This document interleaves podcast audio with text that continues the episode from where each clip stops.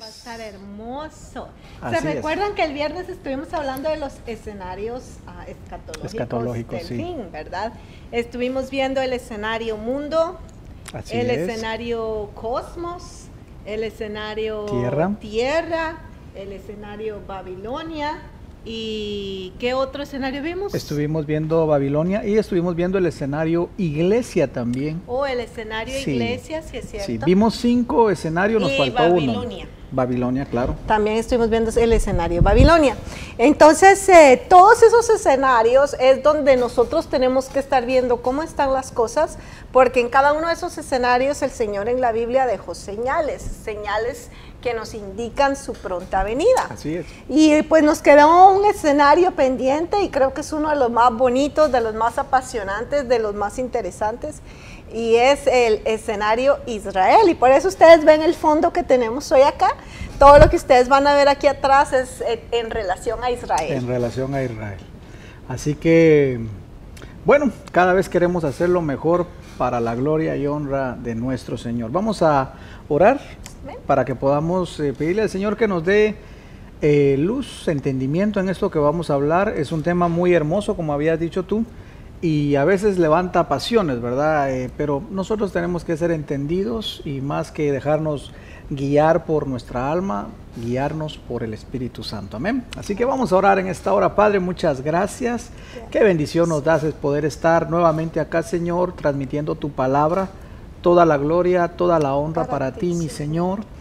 Y queremos pedirte, Padre, que nos ilumines, que nos des, eh, Señor, tu bendición, que nos des, Padre bendito, el denuedo, eh, la facilidad de tus palabras, es. que venga un espíritu, Señor, eh, magistral a nuestros labios, Señor, de tal manera que podamos enseñar tu palabra con claridad y sobre todo, Señor, que podamos ser entendidos en los tiempos que estamos viviendo, Señor. Te damos gracias, gracias por cada uno de mis hermanos que ya nos está sintonizando. Les bendecimos en el nombre de Jesús y te damos gracias, Señor. Amén, amén y amén. Bueno, como bien habías dicho tú, ¿verdad? Eh, la semana pasada estuvimos viendo estos cinco escenarios escatológicos o proféticos y nos recordamos de lo que dice la palabra en Lucas 21, capítulo número 28, que ya lo hemos estado hablando. Eh, Jesús, hablando de todas estas situaciones que se están viniendo a dar en estos últimos tiempos, decía, cuando estas cosas estén pasando, cuando empiecen a suceder, erguíos, levantad vuestras cabezas, porque vuestra salvación está cerca. Amén.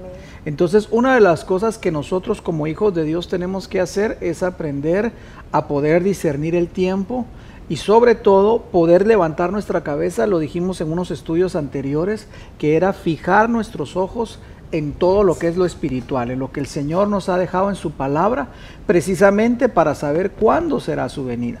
Si bien es cierto, dice la palabra, que el día y la hora nadie lo sabe, así es, pero eso no quiere decir que nosotros sí podamos discernir el tiempo que nos está tocando No, vivir. ajá.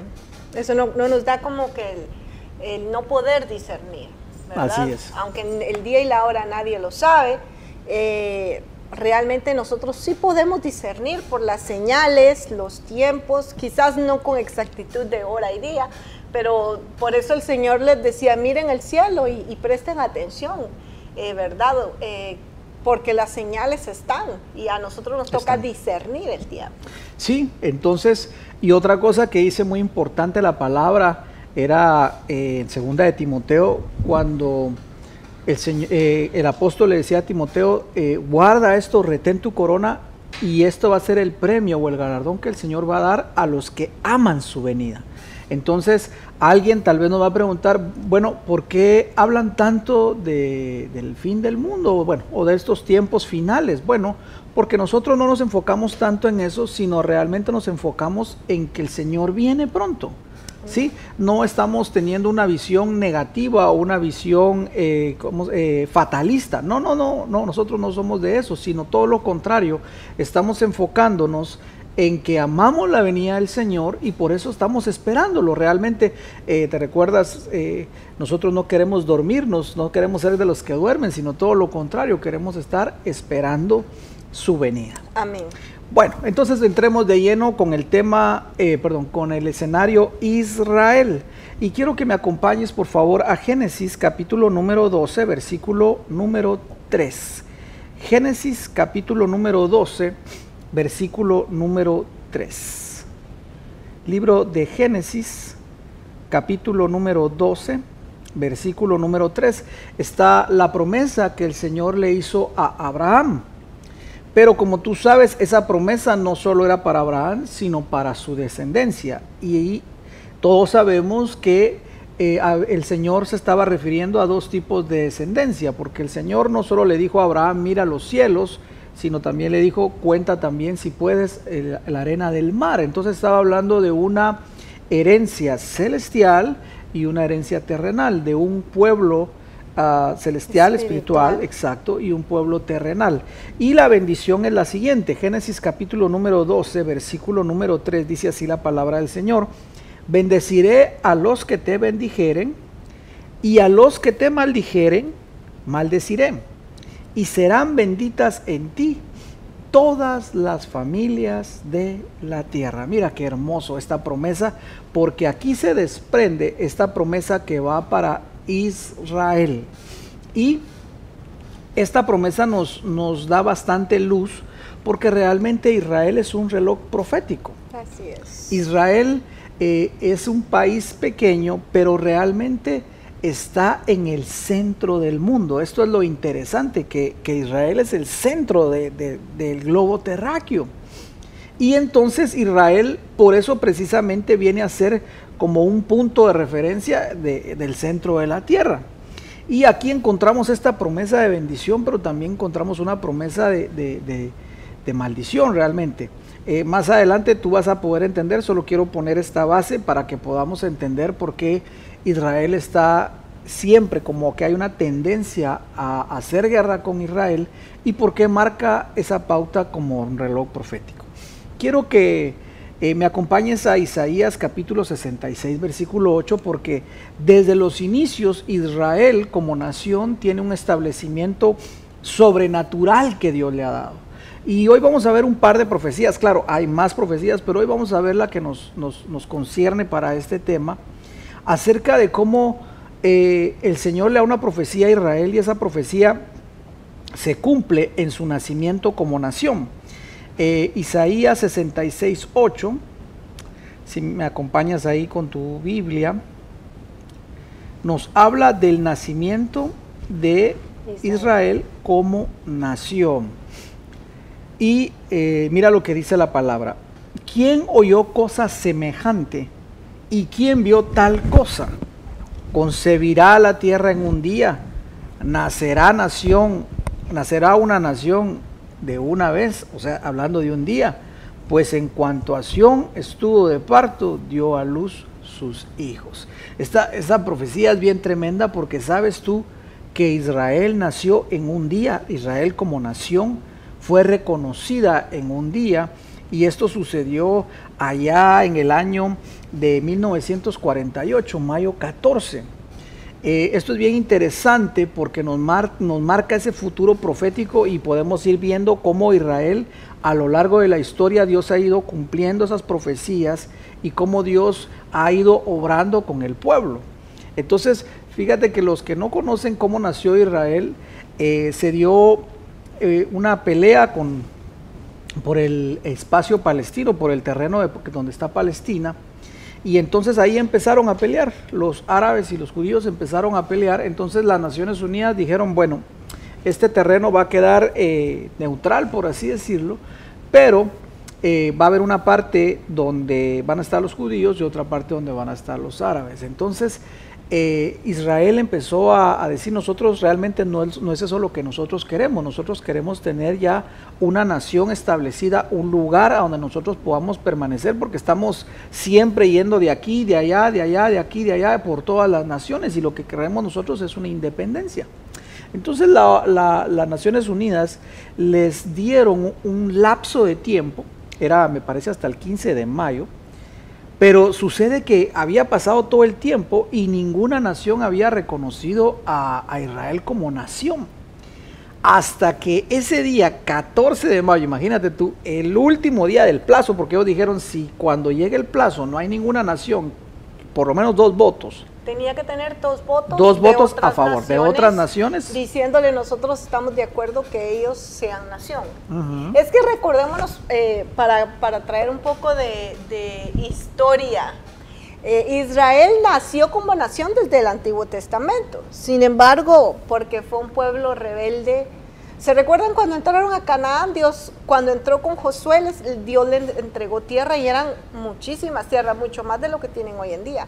Pero el problema fue que cuando ellos entraron y conquistaron, se olvidaron de Dios y le dieron la espalda a Dios. Entonces, eh, por castigo a darle la espalda a Dios, sus enemigos venían y tomaban eh, control de ellos y cada vez como que les iban quitando más tierra y más tierra, hasta que llegó el momento eh, ya en el Nuevo Testamento que los destierran totalmente. Ya después, inclusive después del Nuevo Testamento, llega el momento en la historia en que los destierran y ellos se quedan sin nación. Ellos se quedan, ya no, ya no existe Israel, no existe Israel en el mapa. Hay un, hay un tiempo de la historia que no está Israel en el mapa, sino están dispersados por todas las naciones de la tierra y no tienen, exacto, y no tienen nación. Hasta que viene este momento en donde ya se les vuelve a otorgar la oportunidad que tú estás hablando de decir, bueno, eh, ¿hace cuánto fue esto? Hace como... 1948, estamos hablando ya de casi que 72 años, me parece, no sé. Pero imagínense, hasta en 1948, entonces... Em, hasta ahí se le da la oportunidad y la, y la Organización de las Naciones Unidas, ¿verdad? Es donde les dice, bueno, si hay dos países que apoyen que ustedes vuelvan a ser nación, entonces tienen hasta el 14 de mayo, fue lo que. Hasta el 15 de mayo hasta El 15 de mayo para que. Entonces, si otra nación decía, nosotros apoyamos, ellos se convertían en nación. necesitaban dos votos, es decir, dos naciones que levantaran su mano y dijeran, nosotros estamos a favor. Entonces se, se llega el 14 de mayo por la tarde, hasta ese momento no había ninguna nación apoyando a Israel. Sin embargo, el presidente de Estados Unidos, eh, ay, se me escapa quién era en ese momento, me parece Truman creo que era, y él da el primer apoyo de Estados Unidos reconociendo a Israel como nación delante de las Naciones Unidas. Esto es muy importante porque de ahí en adelante tú vas a entender por qué esta palabra que acabamos de leer en Génesis 12, bendeciré a los que te bendijeren y a los que te maldijeren, maldeciré, cómo Estados Unidos reconoce a, Israel. y dan como la es el primer voto que recibe. Y en apoyando pero necesitaban otro voto. Entonces fíjense que el, segundo voto ninguna nación lo quería dar hasta que la, la nación que lo da es Guatemala eh, contra todo pronóstico realmente, contra todo pronóstico. Ahí aparecimos los guatemaltecos. Y ahí aparecieron los guatemaltecos, por eso es que Estados, eh, Israel tiene una gran amistad con, Guatemala, de hecho los guatemaltecos no necesitamos eh, visa para viajar a Israel por todo esto que pasó, pero lo que les quiero decir es que cuando se da este, este segundo voto, Israel se convierte en un día en una nación por eso es que la, profecía que acabamos de leer en, en Isaías 66.8 se cumplió en un día. Y lo que Dios es lo que Dios ha querido realmente lo que Dios ha querido realmente hacer es que Israel florezca. Sin embargo, lo que tú decías también, de alguna manera cómo se han ido desviando ha sido de alguna manera lo que han estado realmente ellos eh, vagando por el, no vagando, sino como se diría, dispersos en el mundo. Fue, lo que el Señor les dijo, el que los iba a esparcir si ellos no le reconocían, eh, si ellos no le amaban y cumplían sus mandamientos, él iban a ser esparcidos por todo el mundo. Y eso es lo que ha sucedido. Sin embargo, ahora vemos que han regresado y han estado regresando y se cumple la profecía en Jeremías 16, 14 al 15. Si quieren, veámosla, porque esta es la palabra aliyah o lo que ellos le llaman aliyah, que es el regreso o cuando nuevamente vuelvan a subir hacia su tierra. Jeremías 16, 14. Vamos a la palabra. Isaías 16, 14. Entonces dice la palabra de Dios, dice, no obstante, aquí vienen días, dice el Señor, en que no se dirá más, vive Jehová, que hizo subir, esa palabra subir o ascender, es la aliyah, a los hijos de Israel de tierra de Egipto sino vive Jehová que hizo subir a los hijos de Israel de la tierra del norte y de las tierras a donde habían sido arrojados. ¿Ves esa, esa, esa palabra que estábamos hablando, que habían sido dispersos? dispersos. Y los haré volver a su tierra, la cual di a sus padres. Fíjate que en ese entonces hab- habían en, en ese estado de, de Israel, cuando fue proclamada la, la nación, habían como 700 mil judíos. Hoy ya son más de 7 millones. Mira cómo han ido regresando, porque antes no tenían ellos un lugar, pero han ido regresando. La famosa Aliyah han ido regresando y ellos se han ido eh, fortaleciendo cada vez más. Y en este proceso en que perdieron su nación, allí fue donde se perdieron todas las tribus, porque antes estaban bien marcadas las 12 tribus, pero en el proceso de que ellos ah, pierden su nación, pierden su tierra y son dispersados por todo el mundo, porque realmente ahí fueron dispersados por, Por todo todos el lados, mundo. sí. Allí es donde se habla de, de que se pierden las 12 tribus. Ya, ya no, hay muchas tribus que ya no volvemos a saber nada de ellas, pero, pero cuando vuelven otra vez a Israel, eh, pues ahí creo que ahí no están las 12 tribus ya restablecidas. No, la única ¿verdad? tribu que tenemos ahora que sí sabemos es la de los judíos, por eso De ellos Judá. de Judá, la tribu de Judá o de los judíos, correcto. Entonces es la única que queda allí así bien marcada. Entonces podemos ver que el Señor eh, cumple estas promesas que le había dado al pueblo de Israel y por eso entonces Israel juega una parte muy importante. Eh, vamos a la palabra del Señor a Salmo capítulo número 89. Esta es una, lo que vamos a leer ahora, es un salmo que es una profecía que tiene que cumplirse antes de que el Señor vuelva por su iglesia y es una guerra del Salmo 83. Y así tú vas a poder entender por qué realmente las naciones vecinas de Israel, por qué eh, he ahí ellos están tan afanados en que desaparezcan, porque realmente si hay algo que las naciones quieren, eh, las vecinos, los vecinos de Israel, es que Israel desaparezca del mapa. Realmente eh, no es ninguna, ninguna maravilla esto. Eh, yo eh, personalmente he escuchado varias entrevistas donde líderes de las naciones que están alrededor de Israel han manifestado esto. Han dicho, eh, nuestro deseo realmente es borrar a Israel del mapa. Yo lo he visto, no me lo han contado, yo he visto esas entrevistas. Y, y no solo ahora, no solo un líder, sino varios líderes, y tú te vas a dar cuenta que realmente siempre la guerra va para allá, siempre va. Y cuando amenazan a Estados Unidos, si, usted, si tú te has dado cuenta, siempre dicen, eh, amenazan a Estados Unidos y dicen, también le va a caer a Israel. También es israelí. O amenazan a Israel y amenazan a Estados Unidos. tiempo, todo el tiempo. inclusive ahorita en la pandemia hace poco Sí. estuvieron bajo bombardeo, estuvo bajo bombardeo Israel, o sea, Así es. es como que todo el tiempo está Israel bajo ataque. Y este es el punto. Si Israel, por eso te digo que es un, es un reloj profético, porque si Israel entra en guerra, todas las naciones van a la guerra. Si Israel está en la paz, las naciones están en paz. Por eso es que esto es tan delicado, porque si Israel entra en una guerra, todas las naciones entran en guerra. Entonces vea la- lo que- ve- veamos lo que dice el Salmo 83. Dice, contra tu pueblo han consultado astuta y secretamente. Mira qué tremendo, hablando del plan que, que- que hacen para poder ir en contra de Israel. Y han entrado en consejo contra tus protegidos. Han entrado en consejo contra tus protegidos. Versículo número 4. Eh, mira lo que dice la palabra del Señor. Porque esto es lo que han hecho ellos. Muchas veces entran en ese secreto, empiezan a consultar, empiezan a hacer planes y lo que dicen es, venid y destruyámoslos para que no sean nación. Mira, mira cómo, cómo lo habla este salmo y lo dice de una vez. Destruyámoslos para que ya no sean nación, acabémoslos. Y no haya más memoria del nombre de Israel. Versículo número 5 porque se confabula, porque se confabulan de corazón, porque se confabulan de corazón a una, contra ti han hecho alianza las naciones de los edomitas, de los ismaelitas, Moab y los agarenos. Verso 7, Gebal, Amón Amal y Amalek, los filisteos y los habitantes de Tiro.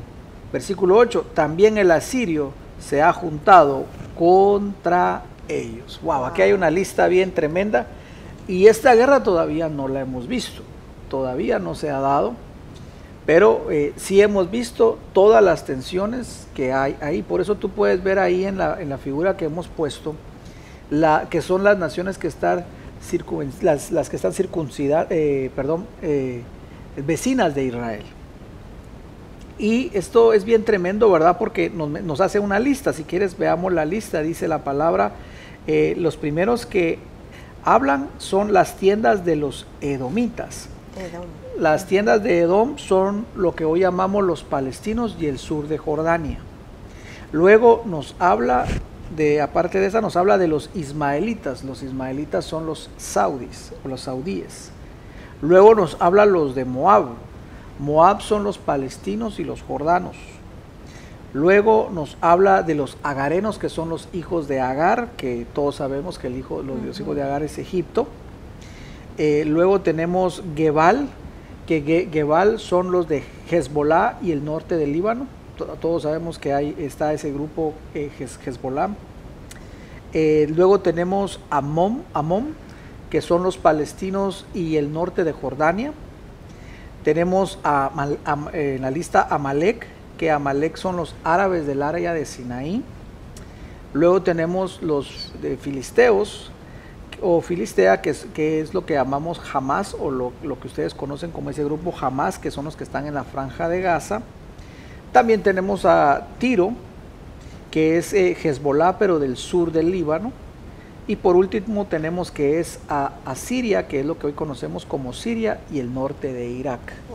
Entonces todas estas naciones te vas a dar cuenta, o, lo que, o estas, estos grupos, que porque algunos son grupos, eh, si te, tú te puedes dar, si puedes estudiarlos uno por uno, te vas a dar cuenta que todos ellos tienen pelea contra Israel. Y mira, ahora ya sabiendo lo que tú dijiste, el nombre de cada uno de, los enemigos de Israel, si lo vuelves a leer tiene como más sentido, ¿verdad? Porque dice, versículo 2, porque tus enemigos rugen y te aborrecen y se han enaltecido, hacen planes contra ti, eh, conspiran contra ti, han dicho ven y destruyámoslo como nación para que ya no haya memoria del nombre de Israel. Y eso es exactamente lo que ellos hacen constantemente. Constantemente están tirando los, eh, perdón, las...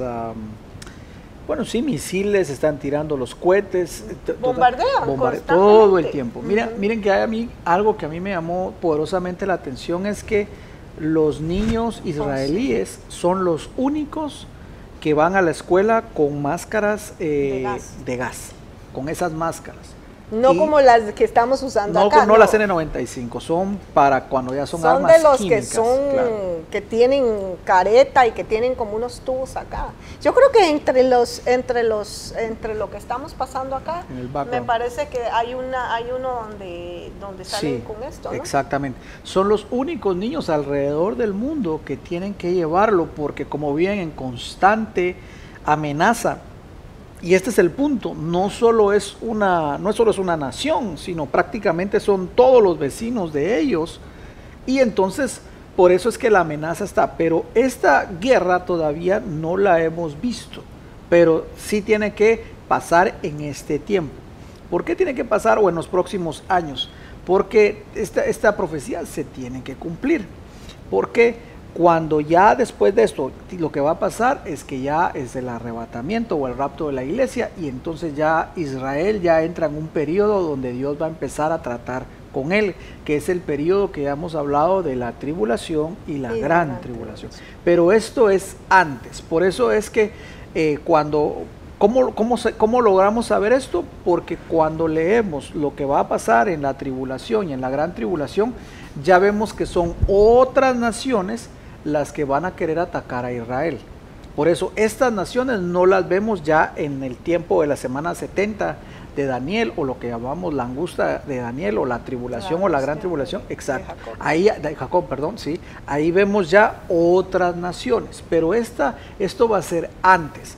Ahora, es lo que estamos viendo todos Esto es lo que vamos, lo que estamos viendo todos los días. Entonces, esto es lo preocupante, no lo preocupante, sino esto es lo que nos marca o nos da la pauta de saber que el Señor está pronto. es por eso que, que, lo que tú decías que Israel es el reloj profético. ¿Para qué nos sirve un reloj? Para saber en qué hora estamos De la misma manera, Israel debe funcionar para nosotros como ese reloj profético para saber qué tan cerca está la venida de Jesús. Eh, ¿Por qué? Ah, creo que no, recuerdo si fue el apóstol Pablo o Pedro, en este momento lo estoy confundiendo, que nos dijo que, que dejó escrito que no creyéramos que Dios se había olvidado de Israel. Al apóstol Pablo. El apóstol Pablo. Que no creyéramos que, nos había, que Dios se había olvidado de Israel, de ninguna manera, sino que ahorita el tiempo o, o, el tiempo de salvación o se abrió una ventana de salvación para nosotros los gentiles. Sí. Pero eso no quería decir que Dios se había olvidado de Israel. No, ya venía el tiempo ya iba a venir el tiempo en donde Dios iba a retomar Israel. Entonces, ahorita estamos en una ventana donde todos los que no somos de Israel estamos teniendo la oportunidad de salvación, de conocer a Jesús. Cuando sea el arrebatamiento y nos vayamos, allí entonces el Señor, ahorita el Señor está enfocado en su iglesia, todo aquel que le recibe, todo aquel que le abre su corazón. Pero cuando sea el arrebatamiento, ya Dios ya no, ya no va a ser el tiempo para la iglesia, ahora va a ser el tiempo para Israel y para abrir una puerta de salvación para Israel. Sí, lo que tú estás diciendo lo encontramos en el libro de Lucas capítulo 21, versículo número 24. Por eso es que es tan importante porque la palabra nos va explicando todo realmente cómo ha de suceder, porque ahorita como tú bien has dicho, el tiempo es de los gentiles, pero el Señor nos da una clave para entender cuándo se va a terminar ese periodo del tiempo de los gentiles o que es el tiempo de la gracia o lo que estamos viviendo ahora, que, es para la, iglesia. para la iglesia. Y luego viene el tiempo donde el Señor va a trabajar con Israel. Lucas 21, 24 dice así, y caerán a filo de espada y serán llevados cautivos a todas las naciones. Esto ya es la parte de la tribulación, y Jerusalén será hollada por los gentiles o por las naciones hasta que los tiempos de los gentiles se cumplan. Mira qué tremendo, hasta que el tiempo de los gentiles llegue a terminación. Entonces Jesús nos estaba dando una pauta. Cuando se termine el tiempo de los gentiles o el tiempo de la iglesia o el tiempo de la gracia, viene el rapto y entonces comienza el tiempo ya donde Dios va a tratar con Israel, que es donde está que es lo que está diciendo aquí Lucas 21, 24, donde Israel allí sí va a sufrir y va, van a haber eh, naciones que la van a atacar. Ahorita, antes del arrebatamiento, Israel definitivamente va a ser atacada, como vemos en este Salmo 83. Sin embargo, Israel no va a perder. Israel va a salir victoriosa de todas esas. Yo tengo esa plena seguridad. Israel no, no, va, a caer, sino que el Señor va a estar ahí. Pero después de eso, cuando se termine el tiempo de los gentiles, entonces allí ya va a empezar un trato fuerte para, para Israel. Por eso es que aquí podemos medir ese reloj profético, porque aún nos falta que esta profecía del Salmo 83 se llegue a cumplir. Bueno, entonces, eh, por aquí me decía eh, la pastora Martita, saludos allá para todos los que nos están viendo, los hermanos, que nos decía que cuando fue la, el año de la independencia hubo una luna sangrienta, sí. Porque recuérdense que Dios siempre que ha hablado de Israel, siempre habla del sol, luna y las estrellas. Pero lo extraordinario cuando se trata de Israel es cuando es una luna ah, sangrienta y coincide con una de las fiestas eh, de ellos, una fiesta judía. Cuando, cuando, cuando coinciden es cuando Dios eh, está mostrándoles algo a ellos. Por eso, por eso en el año de 1948 estuvo esa luna de sangre y fue exactamente el año donde ellos eh, empezaron a ser reconocidos como, nación, nación en las Naciones Unidas. Bueno, sigamos entonces. llegamos al Salmos 83 y luego de, de esas guerras que van a haber, en de esa guerra del Salmo 83, acontece el rapto o el arrebatamiento y luego ya empezamos con la semana 70 eh, de Daniel o lo que es la tribulación y la gran tribulación. Y entonces ahí ya tenemos que hablar de Apocalipsis capítulo 16, versículo número 2. Apocalipsis capítulo 16, versículo número 2. Ve, conmigo Apocalipsis capítulo número 16, versículo número 2.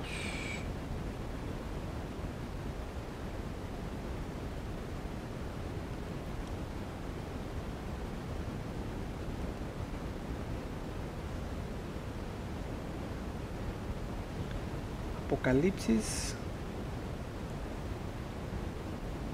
capítulo 16, versículo 2.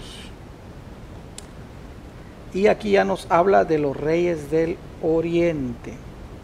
Dice así la palabra del Señor. El sexto ángel derramó su copa sobre el gran río Éufrates y sus aguas se secaron para que fuera preparado el camino para los reyes del oriente. ¿Lo tienen ahí?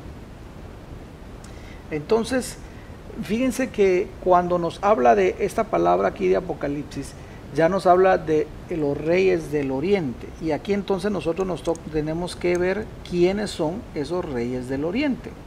¿Sí? Eh, no sé si estoy correcto en esa cita, me la puedes buscar, Apocalipsis 16, 2, porque la busco aquí en mi otra. Y entonces tenemos que ver quiénes son los reyes del oriente y... No, no es, ¿no es esa. No, pero yo ah, ahora les digo entonces. Si quieres, ¿quieres que te lo explique? Sí, aquí lo tengo yo también. Ah. Solo déjenme ver acá.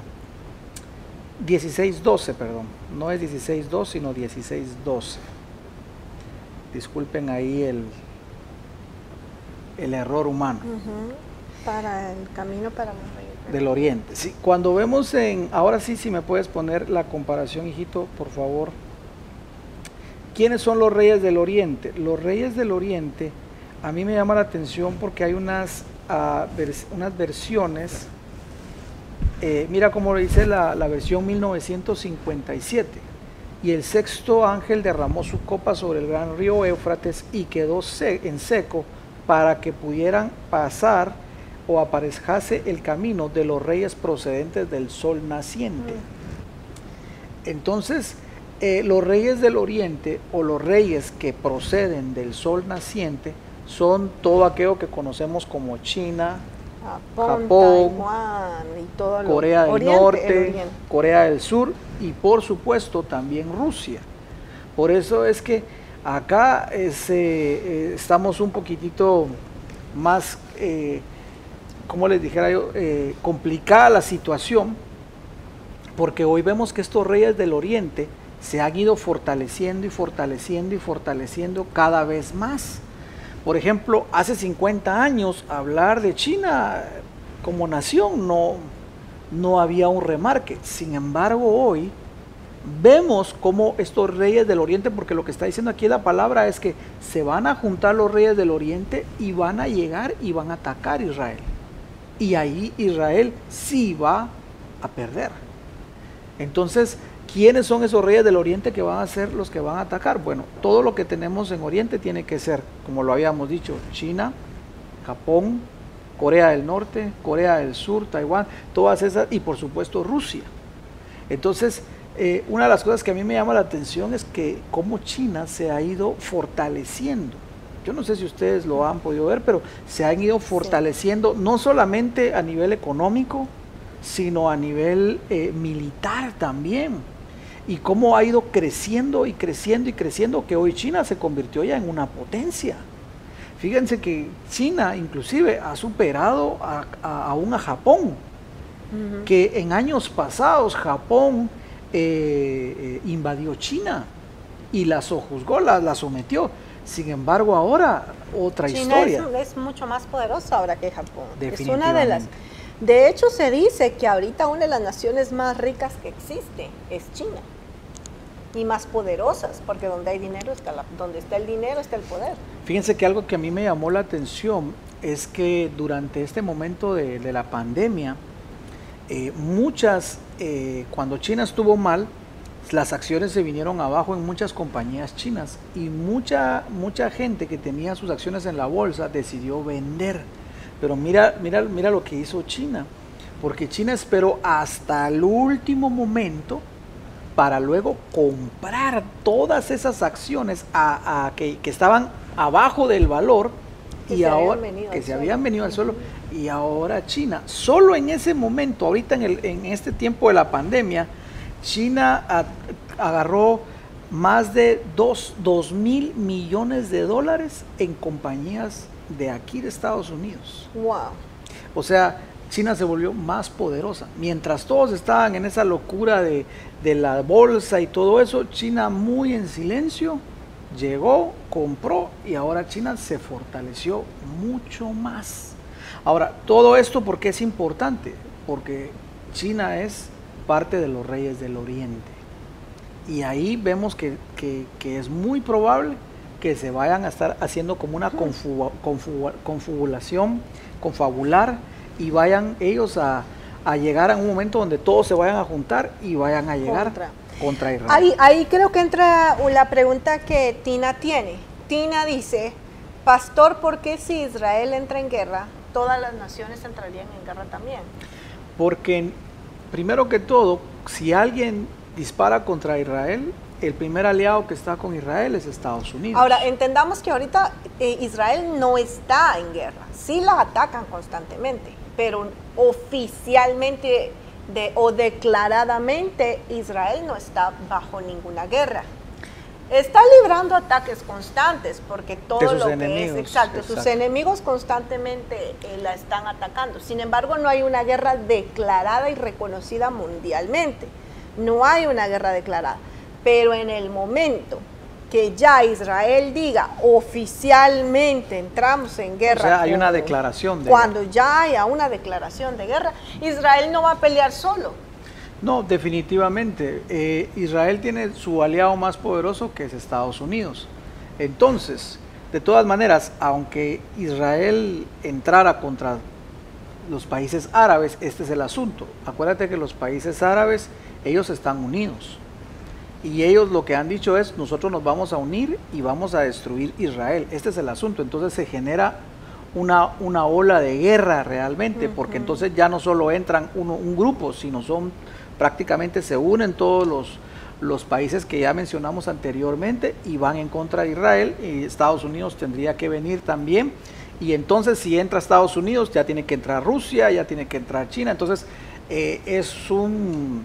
Tienen que entrar todas por obligación. Recuérdate que cuando se dice que son aliados, no solo se dice porque se les llama la guerra, ¿no? actualmente ellos están apoyándose económicamente y las condiciones es que si alguno de ellos entra en guerra, obligadamente esos países tienen que respaldarle para ir a la guerra. Esos tratados se firmaron después de la Segunda Guerra Mundial.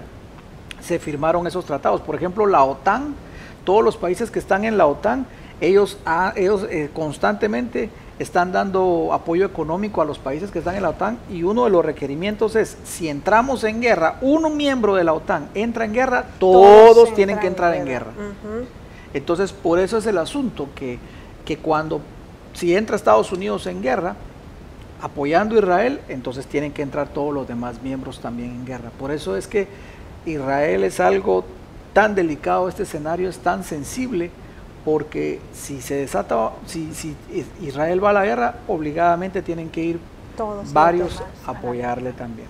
sí, y entonces a la hora de que entran todos, ahí se arma entonces la guerra mundial, ¿verdad? Y es por eso que nosotros tenemos que estar pendientes. En el momento que Israel entra en guerra, uy, ahí es que ya, ya, ya entramos a un escenario apocalíptico, ya es. Por eso es que, por eso exactamente decimos que Israel es el reloj profético y tenemos que estar muy pendientes de lo que pasa en Israel. Así es.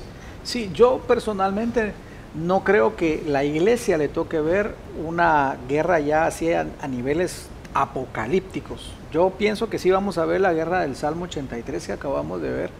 Eso sí, bueno, ya la estamos viendo en parte, ya la estamos viendo, pero que todos se junten todavía no la hemos visto. Pero sí ya la estamos viendo en parte. Pero ya así, ya a grande escala, me parece a mí que no, nos va a tocar ah, verlo.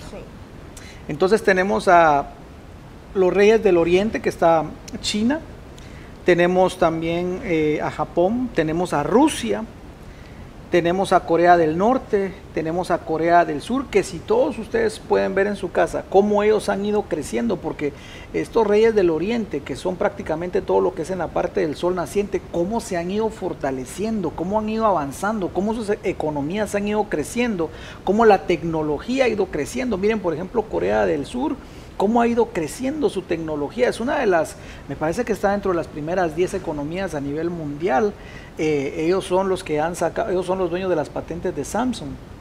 Entonces, cómo ellos han ido creciendo en tecnología, cómo ellos se han ido avanzando, y estos nos llama la atención porque estos son los reyes del Oriente. Y es incluyendo Rusia. Incluyendo a Rusia. ¿Verdad? Imagínense ya solo con que Rusia, China y eso se unan ya. Sí, y por eso es que nosotros, miren, yo he escuchado a varias gente que dice, miren, Estados Unidos es el, eh, el ejército más poderoso del mundo. Bueno, yo digo, sí, está bien, pero cuando se unan los reyes del Oriente, imagínese usted, se une China, se une Rusia, Irán, Irán Corea del Norte y del ah, Sur. Eh, yo ahí, yo sinceramente ya contra un ejército, ya de esas cuatro naciones, como decimos nosotros, ya son otros 20 pesos. Entonces, por eso nosotros como iglesia tenemos que estar preparados para irnos con el Señor. Este es el tiempo donde nosotros tenemos que lavar nuestras vestiduras, este es el tiempo donde nosotros tenemos que estar listos para irnos con el Señor, porque realmente ese tiempo, cuando ya pasen los reyes del oriente para ir y, a, atacar Israel, ese va a ser realmente algo bien tremendo. Ahí es donde se va a cumplir entonces la palabra donde dice, cuando vean que todo esto está sucediendo, huyan, huyan. Y ahí es donde va a decir, ay de aquellas que están en cinta. Ahí es donde se va a desatar una tribulación y ahí es lo que la vez pasada nos estaban preguntando, porque no sé si te acuerdas cuando estábamos hablando la línea escatológica del fin, que nos estaban diciendo eh, qué va a pasar porque la Biblia dice que las que estén embarazadas que huyan. Es que ese pedazo precisamente no se lo está diciendo a los gentiles. A la iglesia. Sino, o sea, eso no se lo está diciendo a la iglesia, a los gentiles, sino allí Jesús le está hablando a los israelitas. Porque dicen, los que están en la azotea salgan y huyan, huyan de Judea. Huyan de, Judea. Judea. es eh, lo que vemos hoy como... Eso está en Mateo. Entonces eh, no le está hablando a la iglesia, sino le está hablando a los que están en Israel. Y por eso dice, hay de las que están en cinta, porque les va a tocar huir, ¿verdad? Porque van a pasar un tiempo bien duro, pero se está refiriendo a Israel. Sí, definitivamente. Recordemos que otra vez para repetirlo, el tiempo de la tribulación y la gran tribulación es un tiempo donde Dios va a tratar con Israel. Recordemos que a Israel le ha, le ha acontecido un endurecimiento parcial. Entonces ahora pues esto también era necesario porque Israel se necesitaba eso para que nos diera paso a nosotros los... Gracias al Señor, sí, realmente gracias al Señor que, Israel endureció su corazón, porque si Israel no hubiera endurecido su corazón, nunca nosotros hubiéramos tenido oportunidad, nunca se nos hubiera abierto la puerta de salvación, porque por eso Jesús dijo, a lo mío vine y los míos no me recibieron.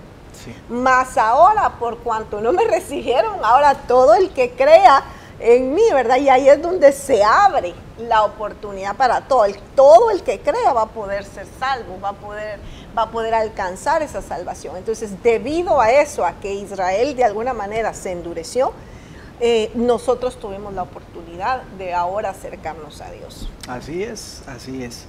Entonces, miren, eh, quería mostrarles en la pantalla algo que a mí me llamó la atención porque pues todo lo que, está, lo que estamos viendo ahora en estos acontecimientos es cómo, cómo todo se está alineando. Lo mencionábamos en algunos, en algunos estudios pasados que todo se va alineando, ¿verdad? todo pareciera que va cobrando más sentido y cómo, cómo se va uniendo todo esto.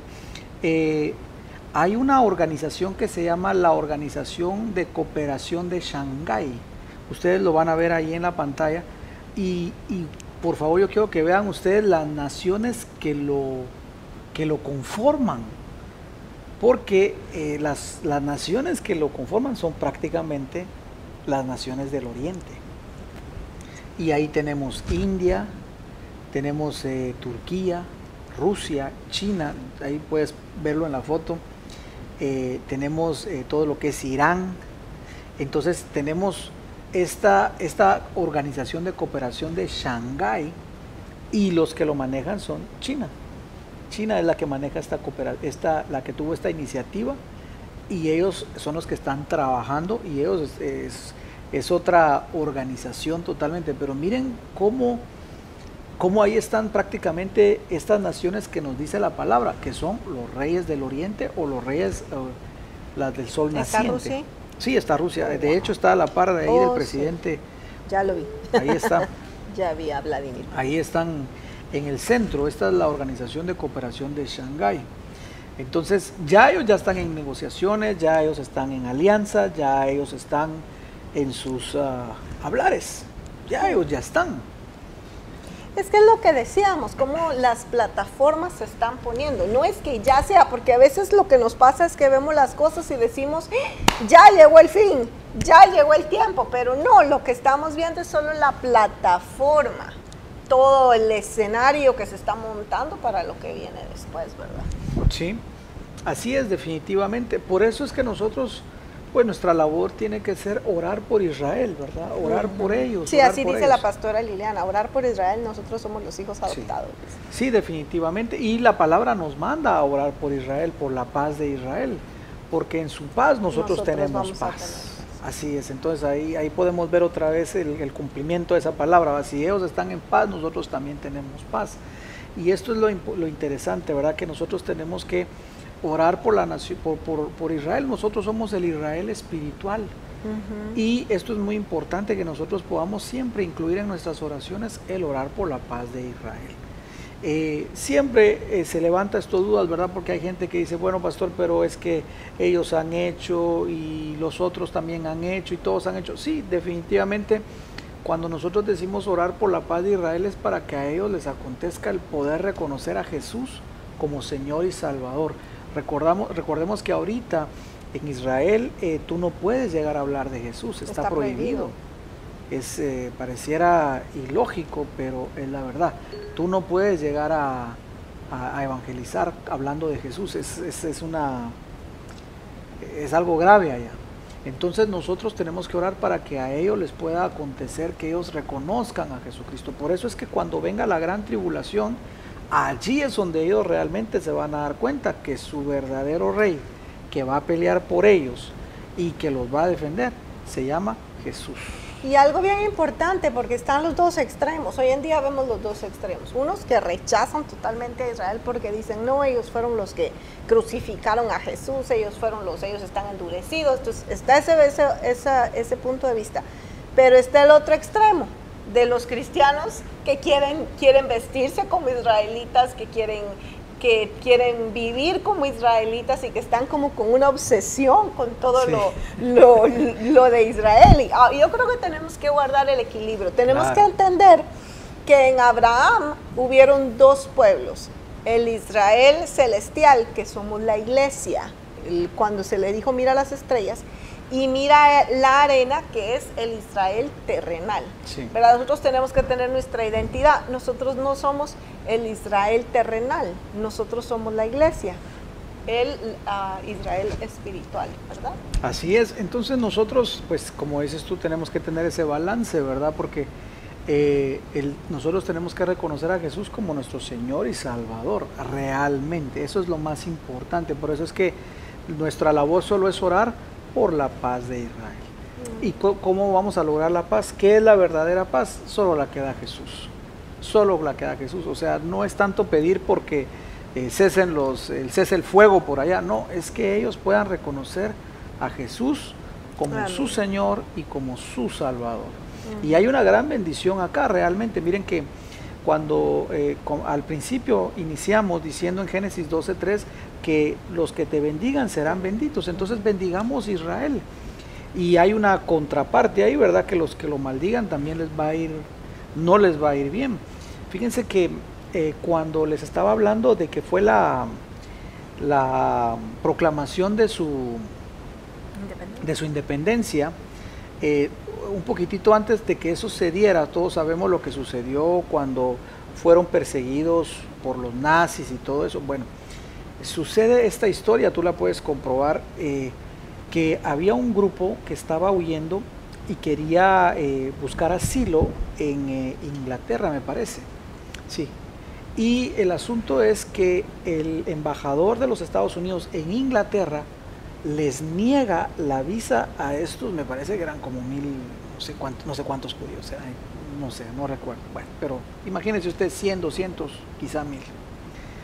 Pero les niega la visa y entonces ellos tienen que, iban en barco, tienen que regresar y cuando regresa los nazis los agarran, los agarran y bueno, ya ustedes saben el final que había sucedido. eh, cuando el embajador, o uno de los grupos, no el embajador, sino un, líder de los israelitas o de los judíos, va y habla con este que era entonces el entonces embajador de Estados Unidos en Inglaterra y le dice, lo que usted ha hecho es algo imperdonable y que yo sé que Dios hará que usted se, que se recuerde usted y sus, y sus generaciones lo que hicieron. ¿Y saben quién era, quién era el entonces embajador de Estados Unidos que les negó la visa a ellos? Era el papá de los Kennedy. El papá de los Kennedy. Y ahora, cuando tú lees cómo han muerto. Y acaba de morir hace poco, hace poco murió la nieta, que encontraron a la nieta en un accidente que tuvo como de calle o algo así. El papá de los Kennedy, me parece que era Patrick Kennedy, fue el que les negó, totalmente a ellos la ayuda.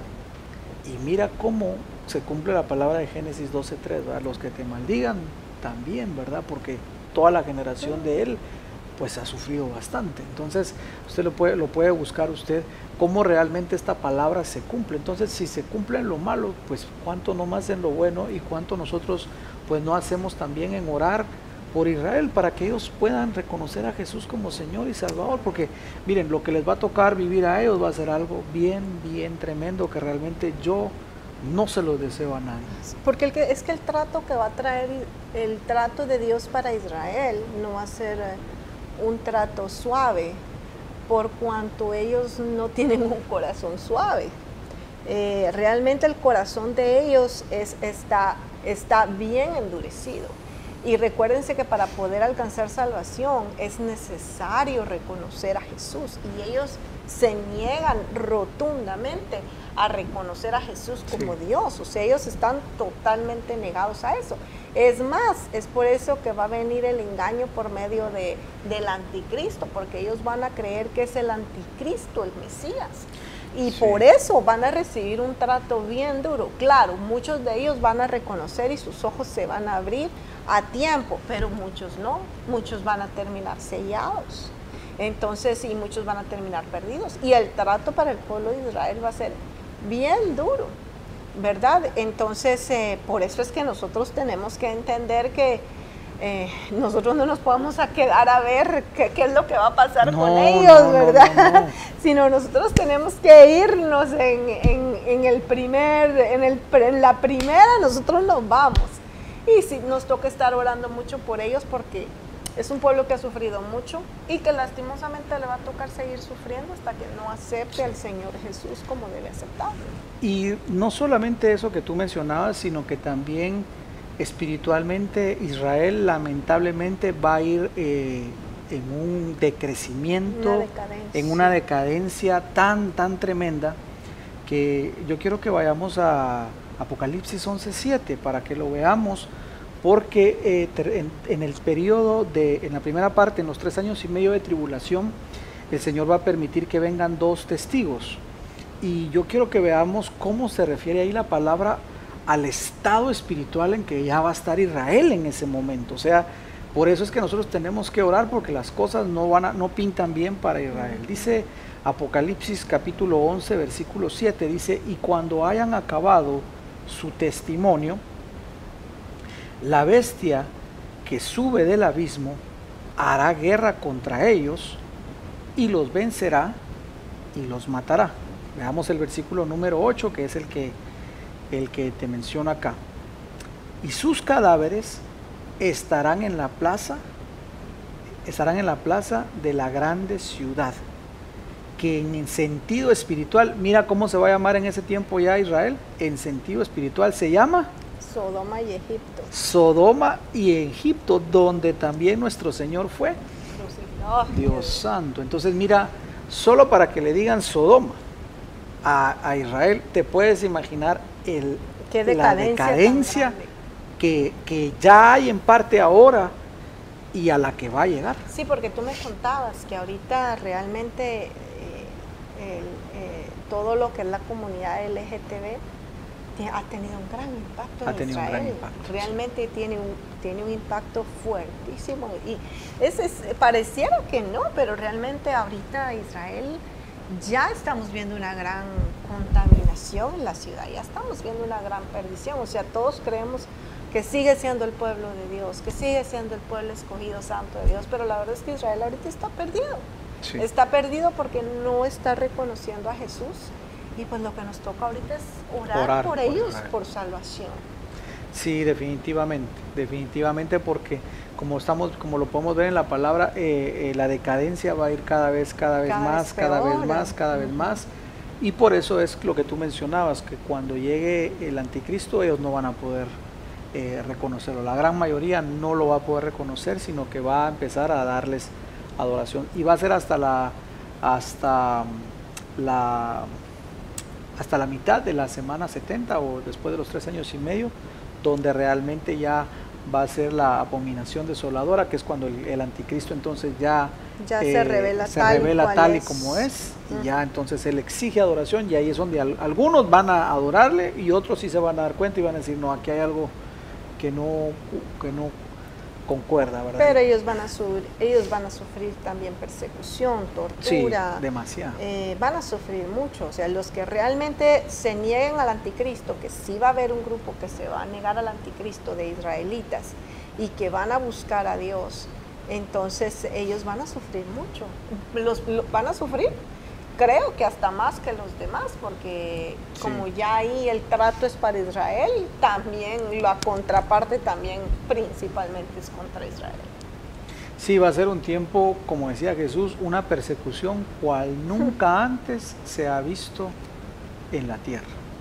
Definitivamente, fue, eso sí son, miren, esos, eso va a ser otro, definitivamente otra situación muy, muy, muy difícil. Por eso es que nosotros, volviendo al tema, ¿verdad?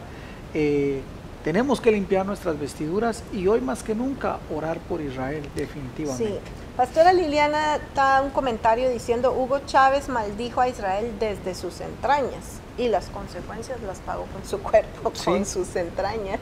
Así es, definitivamente, definitivamente. Si podemos ver a lo largo de la historia, podemos encontrar mucha, mucha, gente, que, que ha maldecido a Israel y mucha gente que también ha bendecido y ha ayudado a Israel y ha, sido bendecida realmente, definitivamente.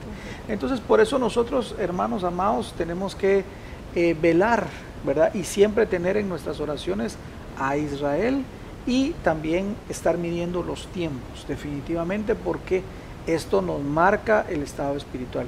Eh, hay otra profecía que aún no se ha cumplido, pero es la de Siria. Siria quedará en ruinas.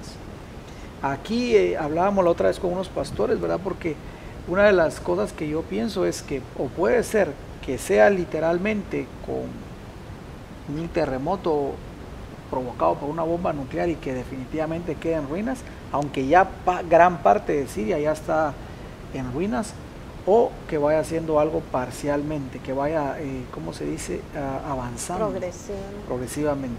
Pero también vemos que este también es otro enemigo de, Israel. Y hay algo muy importante, hay una zona de Israel que es muy, muy importante, que me parece que les va a salir ahí en el background, que es los altos del Golán, que es, es, un, es, un, es, un, ah, es un lugar tan estratégico que han estado hoy por hoy luchando por quién se queda con los altos de Golán, porque es un lugar que es frontera con Siria. Y mira, allá ha estado también la pelea, allá ha estado también pero en el momento que Israel pierda los altos de Golán, entonces ahí, ahí definitivamente se acabó todo para Israel, porque ese es un lugar muy estratégico y que ahorita lo domina Israel, pero el reclamo está de Siria, ellos quieren esa parte, ahora actualmente eh, Irán ha puesto bases en Siria, eso es lo que dice Israel. Irán ha puesto bases en Siria precisamente para recuperar los altos del Golán. ¿Qué tan avanzada está la guerra del Salmo 83? Yo diría va bastante avanzada. Va bastante, bastante avanzada. Así que todos nosotros podemos ir viendo esto, corroborándolo y estar preparados, limpiando vestiduras, orando, porque en cualquier momento nos vamos con el Señor. Amén. Fíjate que estaba leyendo acá esta, esta profecía que está, recuerdas en el Ezequiel 39 de Gog y Magog, sí.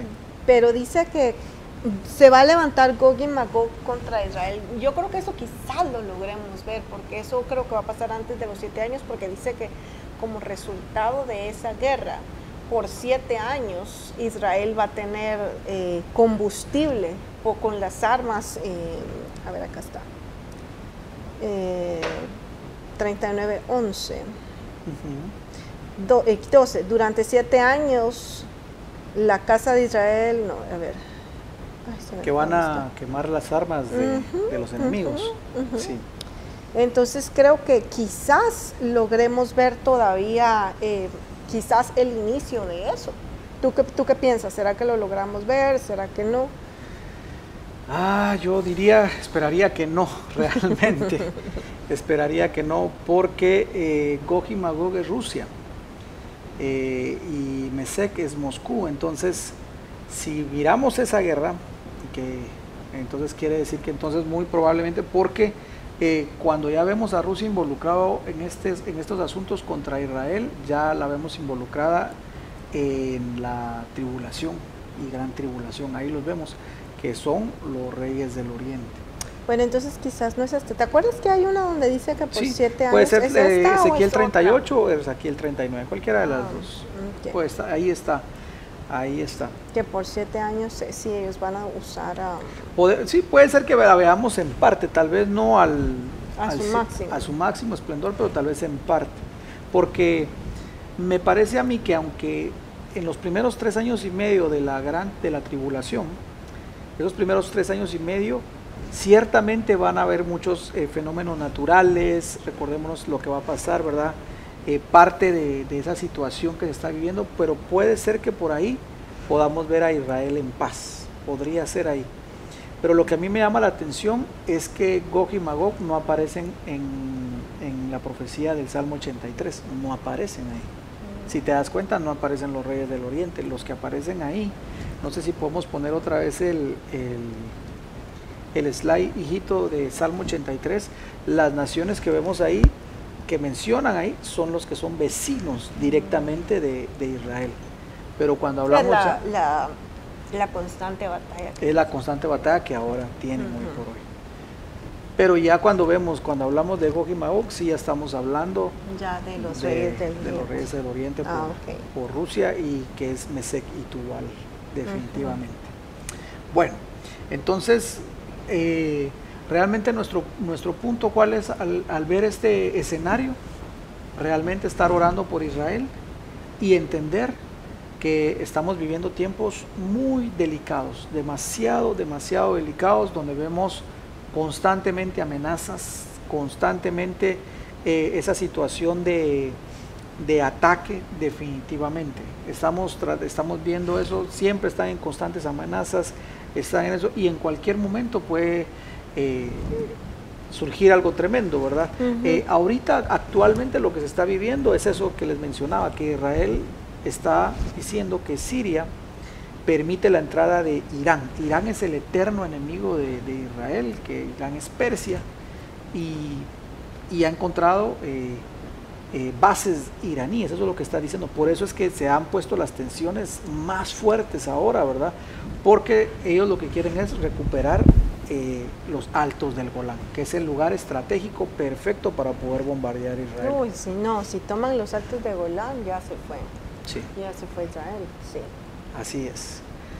Bueno, gloria a Dios. No sé si tienen alguna pregunta, algo que... Si tienen alguna pregunta, este es el momento en que la, puedan mandar. Eh, pueden preguntar acerca de Israel o pueden preguntar si, les quedaron duda de los escenarios anteriores de los cuales hablamos el viernes, también pueden mandar sus, sus dudas, ¿verdad? Eh, pueden mandarlas vía YouTube. Eh, lastimosamente hoy no sé qué le pasó a la plataforma de Facebook, que quizás mucha, mucha sobrecarga, pero estamos acá en YouTube, estamos trabajando para pronto poder estar quizás en Instagram y tener más plataformas, ¿verdad? Si usted tiene una duda o una pregunta, puede mandarla. Si usted tiene peticiones de oración, también puede mandarla para que estemos orando. Así es, así es. Pues que Dios nos ayude realmente a seguir orando por, por Israel, ¿verdad? Y que eh, en su paz nosotros tengamos paz, definitivamente. Incluyamos a Israel en nuestras oraciones pidiéndole que ellos puedan conocer al Señor. Hemos visto realmente, por la gracia de Dios, que han habido muchos israelíes que ya confiesan que Jesús es el Señor. Claro, ellos no le dicen Jesús, sino le decían el Yeshua, Yeshua Exactamente. Entonces, pero ya vemos varios que están reconociendo a Jesús como el Señor y Salvador. Ciertamente son judíos, pero ya creen que Jesús es el Mesías. Sin embargo, tenemos que tener mucho cuidado porque hay una corriente que es los, ah, los mesiánicos. Los, los, cristianos mesiánicos, que aunque creen, que aunque creen en Jesús, están regresando a la iglesia a las costumbres judías antiguas. ¿verdad? Donde le están diciendo a, los hombres que se circunciden, donde les están diciendo que tienen que usar el kippah y que tienen, que, guardar, eh. que tienen que guardar el día de reposo. Y pues yo creo que ahí es donde nosotros tenemos que ser bien sabios en en no irnos a los extremos, sino tener mucha sabiduría en, en, en, en cuidar la doctrina que es tan importante. Recordémonos que si algo Pablo peleó mucho contra los hebreos, eh, los Gálatas. En el libro de los Gálatas. Sí, en los Gálatas es donde más se ve, ¿verdad? Que entraron estos, estos eh, cristianos judaizantes, queriendo, aunque ya habían las iglesias conocido el mensaje de Cristo, las regresaron otra vez a, observar la ley. A observar la ley, exacto. Y a hacerles pensar que Jesucristo no era suficiente. Sí, eso es lo, lo terrible, ¿verdad? Y el apóstol Pablo donde los agarraba era que les decía, bueno, si quieren cumplir la ley, tienen que cumplirla toda, ¿verdad? No nada que este sí, este no, no. Si la tienes que cumplir, la vas a cumplir toda. Claro, ahí los dejaba, los anulaba porque nadie, nadie, absolutamente no ha habido hombre alguno que cumpla la ley, excepto Jesús. Amén. Él fue el único. Entonces sí, tenemos que tener cuidado, ¿verdad? Por eso les decía, solo oremos, solo oremos para que ellos puedan conocer a, a Jesús como su Señor y Salvador. Y nosotros tenemos, tenemos que tener bien puesta nuestra identidad de quiénes somos como hijos de Dios. Eh, sí somos hijos de Abraham, pero somos eh, de los espirituales, ¿verdad? Hijos de la fe espirituales. Eh, y seguir perseverando, sabiendo que nosotros, nuestro tiempo es ahorita. Nuestro tiempo no va a ser después de la gran tribulación o de la tribulación, ¿verdad? Mucha gente dice, bueno, si si yo me quedo después de la tribulación, viene otra oportunidad. No, mire, ya no hay oportunidad. Va a estar muy difícil ahí. Entonces, mejor ahora. Hoy es el tiempo, hoy es el momento. Hoy es el momento en que tú le entregues el corazón al Señor Jesús. Hoy es el momento que tú limpies tus vestiduras. Hoy es el momento que lo que te estaba deteniendo se quede atrás y que tú comiences a avanzar y a buscar cada vez más en el nombre de Jesús. Ciertamente, aunque el pueblo de Israel es considerado eh, como como el antiguo pueblo de Dios, hoy tú y yo nosotros somos más que pueblo, somos hijos de Dios. Entonces hoy tenemos nosotros que tomar nuestro lugar, buscar a Dios con todo el corazón, lavar nuestras vestiduras porque la venida del Señor está cerca y tenemos que estar listos. Hoy más que nunca, entreguémonos al Señor, hoy más que nunca busquémosle con todo el corazón y sigamos testificando, sigamos testificando del poder que encontramos en el Señor. Hoy más que nunca levantémonos, hoy más que nunca volvamos a la oración, volvamos a la palabra y eh, volvamos a la intercesión definitivamente. Hoy más que nunca nuestros ojos tienen que estar enfocados en el Señor. Por eso, como decíamos al principio, cuando todas estas cosas comiencen a suceder, erguíos y levantad vuestra vista para ver las cosas de arriba. Entonces que así nos acontezca, iglesia, que hoy más que nunca podamos poner nuestros ojos en Jesús, el autor y consumador de la fe. Los escenarios proféticos, para ir terminando y hacer un, un resumen, todos los escenarios realmente ya están preparados, todo lo que hemos visto realmente ya, hermanos, es cuestión de tiempo que el Señor aparezca. Puede ser que sea mañana, puede ser que sea en un mes, puede ser que sea un año, cinco años, pero hermanos, el tiempo va volando. Yo no sé, mira cuánto tiempo, ya se nos fue abril, ya vamos para mayo y este año va volando realmente y, y yo sé que ni se ha sentido eh, prácticamente, sí se ha sentido en otros sentidos, pero en el sentido del tiempo no se ha sentido. Realmente, el tiempo avanza. El tiempo se está yendo volando. Time is flying, time is flying. Entonces, nosotros necesitamos eh, hoy más que nunca eh, ordenar nuestra casa, ordenar nuestra, nuestras limpiar nuestras vestiduras y prepararnos para el tiempo para el tiempo glorioso. Alguien podría decir, bueno, pastor, pero si todavía falta un año, ¿verdad? Entonces todavía tengo un año de licencia para para convertirme. No esperes hasta un año, porque nadie tiene la vida comprada.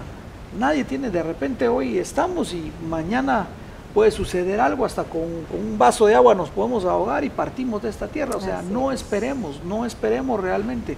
El tiempo es ahora, el tiempo es ahora. Si oyeres hoy su voz, no endurezcáis vuestro corazón, dice la palabra. Así que es tú que me estás escuchando, si es momento de limpiar vestiduras, limpia hoy tus vestiduras y dile, Señor, yo me quiero preparar para irme contigo. Estoy listo para poder subir, para poder mirar en el arrebatamiento y estar para siempre.